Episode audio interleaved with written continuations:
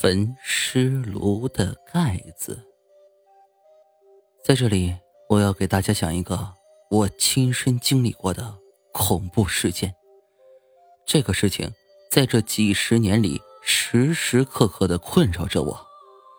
每当夜深人静的时候，我想起那可怕的一幕，都不禁浑身颤抖，冷汗直流。那是在一九六零年。国家最困难的时候，在经历过三年自然灾害以后，吃的东西匮乏的要命。听说在农村，树皮、野菜都被吃光了，甚至有的地方连观音土都吃了。就在这一年，我初中毕业了，为了能够让我自己养活自己，家里费了好大劲儿，走关系、送礼物，才在城郊火葬场为我找到一份临时工的工作。那年头，火葬场也算不错的单位了，死的人多，大多是些无名的尸体，都是逃荒的、要饭的，送来的时候都是用一张破席子卷着，瘦的皮包骨头，有时候一天能送一二十个，而我则是负责将这些尸体编好号码，摆放整齐。唉，我是比较害怕这份工作的，尤其是在搬运的时候。不小心将尸体的头或者手露了出来，我都会吓得浑身直哆嗦。这个时候，老王就一声不响的过来帮我把尸体搬到焚尸炉前。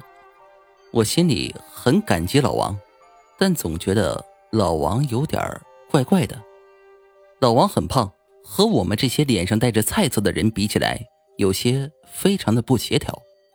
在这个什么都要供给的年代里。能吃饱已经不错了，想要长胖，听起来都有点天方夜谭的味道。大家都在背后说他吃人肉，我也没在意。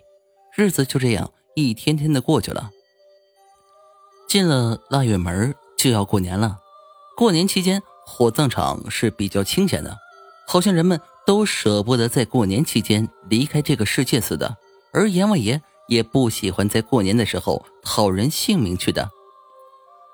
腊月二十九，天气很冷，下午竟然下起雪来了。大家都回家过年了，我和老王被安排在这天晚上值夜班。接近傍晚的时候，送来了一个冻死的人，身上穿着薄薄的麻衣，两只脚什么也没穿，露在外面，冻得红红的。老王把焚尸炉的门打开，我把尸体推了进去。老王慢慢把焚尸炉的盖子盖上，正准备合上电闸，忽然电闸里冒出了一股青烟，接着周围一片漆黑。我知道是短路了，看样子今天是烧不成了，因为电工已经回家去了。我赶紧出去向死者家属说明了情况，让他们明天再来拿骨灰。等到把他们送走的时候，天已经完全黑了。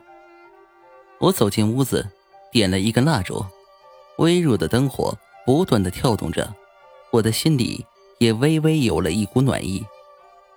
突然，我好像听到焚尸炉的盖子被打开的声音，我的汗毛直竖，浑身起了鸡皮疙瘩。难道是诈尸？不会的。冬天很少有这种情况的，那个人还没有死，也不会。送来的时候我已经看了，分明是死透了的。那难道是？我不敢多想，快步的出了房间，拿着蜡烛朝焚尸炉走去。房间里没有什么情况，焚尸炉的盖子还是完好无损的。难道是我听错了？但是我突然发觉，老王，老王已经不见了。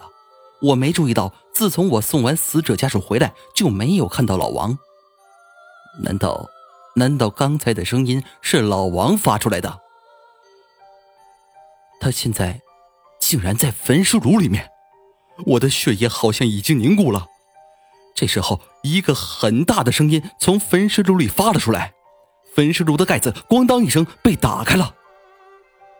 我被眼前的一幕惊呆了，老王拿着一个人头在那啃呢，脸上露出了诡异的微笑，喉咙里发出了沙哑的声音：“老兄弟，来一块吧，外焦里嫩，好吃的很呐。”刹那间，我的眼前一片漆黑，接着就什么也不知道了。